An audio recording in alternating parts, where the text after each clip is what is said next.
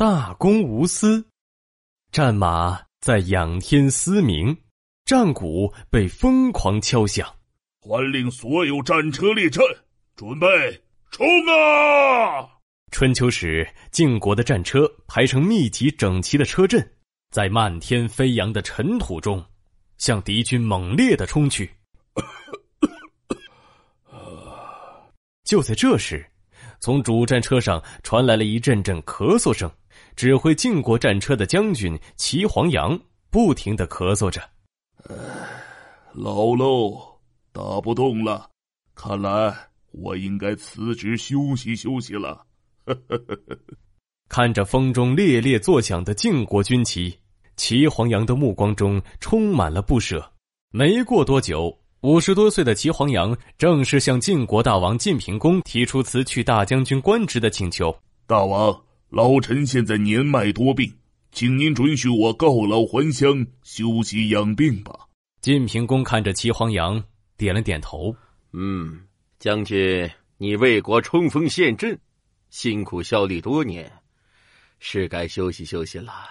刚说完，晋平公就又皱起了眉头。不过，你也明白，将军负责统领指挥晋国的战车和士兵，责任重大。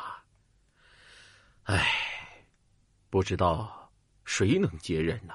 齐黄羊听了，毫不迟疑的说：“大王不必烦恼，老臣心中早已有了合适的人选。”哦，好，好，好，呃，你说来听听。我猜一定是你的哪个部下吧？啊？齐黄羊微笑着摇了摇头，非常郑重的说道：“我觉得。”最适合接任将军的人是谢胡，他的军事才能很强，一定能够胜任。谁？你说是谢胡？我没有听错吧？晋平公一下愣住了，感到十分意外，吃惊的问：“哎，大家都知道谢胡是你的仇人啊，你为什么还要推荐他担任这么重要的官职呢？”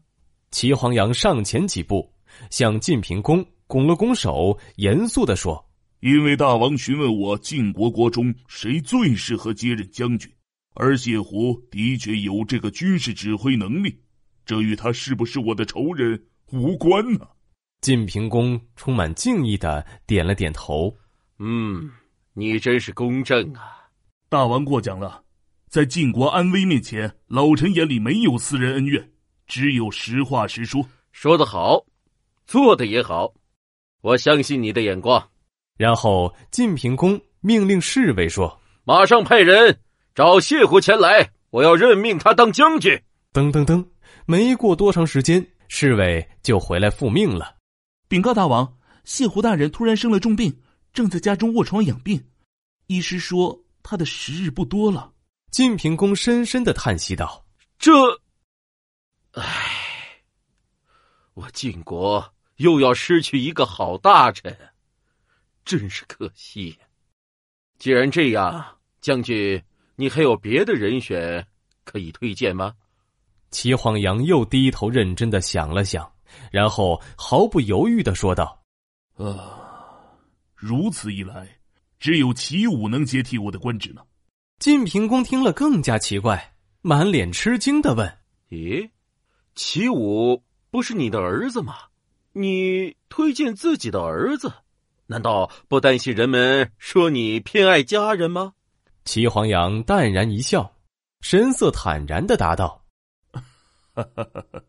无需担心，因为大王是让我举荐能胜任将军的人，我考虑的是哪个人有担任此职的军事才能。至于他是不是我的儿子，又有什么关系呢？”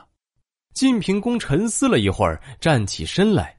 高兴的说：“将军，你心中只有国家，而不在乎被推荐人的身份，只在乎他们的能力，难得，难得。”于是晋平公采纳了齐黄羊的建议，决定由齐武担任将军。齐武上任后，果然带兵带得很好。孔子听说了这件事后，十分感慨：“齐黄羊的话说的好极了，他推荐人才。”以才能为标准，对外不计较私人恩怨，排除仇人；对内不回避关系密切的人，避开儿子，真称得上是大公无私啊！大公无私，这则成语出自汉朝马融《中经》，指极其公正，毫无私心。